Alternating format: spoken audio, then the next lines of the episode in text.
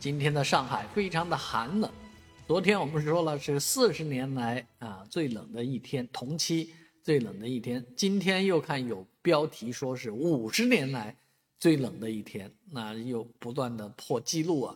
所以这个天如果还继续这样下去的话，那可能要真的破掉百年纪录了。当然这是不太可能的事情，因为呃随着寒冷这么冷的天到来之后呢，这个气温将逐渐的回升。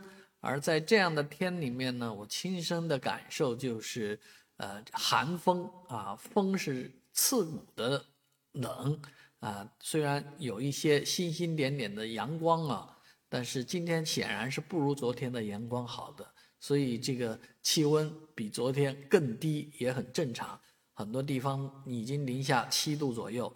我们小区里面的这个天鹅湖啊，也是冻得结结实实。邦邦硬啊！小朋友已经站在那个湖面上了，所以这个危险的动作也一定要提醒一下啊！大人们一定要关照好自己家里的小朋友，尤其明后天是休息日、双休日，小孩在家的话呢，啊，不要去湖边、河边啊，不要去踩薄冰啊！毕竟这样的事情悲剧啊，年年都有啊！然而在上海的某些。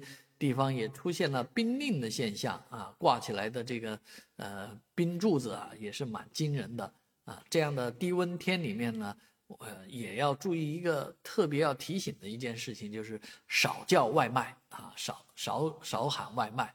毕竟外卖小哥也挺冻的，当然外卖小哥也希望你能够呃继续叫外卖，但是呢，给个小费好不好？